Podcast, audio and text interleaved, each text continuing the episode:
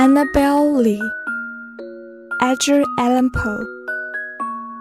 It was many and many a year ago, in a kingdom by the sea, that a maiden there lived whom you may know by the name of Annabel Lee. And this maiden, she lived with no other thought than to love and be loved by me. I was a child and she was a child in this kingdom by the sea.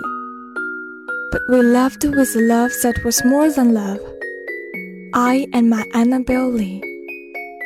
With a love that the winged seraphs of heaven coveted her and me.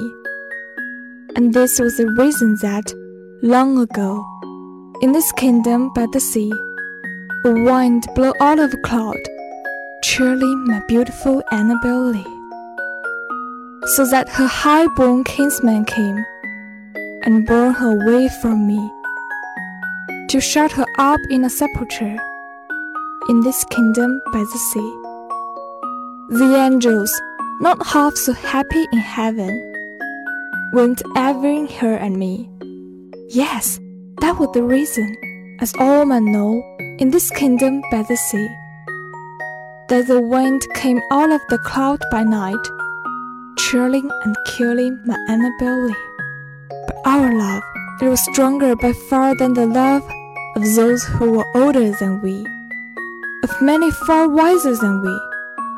And neither the angels in heaven above, nor the demons down under the sea, can ever dissever my soul from the soul of the beautiful Annabel Lee for the moon never beams without bringing me dreams of the beautiful Annabel Lee.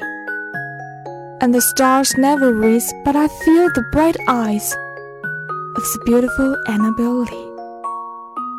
And so, all the night tide, I lie down by the side of my darling, my darling, my life and my bride, in the sepulchre there by the sea, in a tomb by the sounding sea。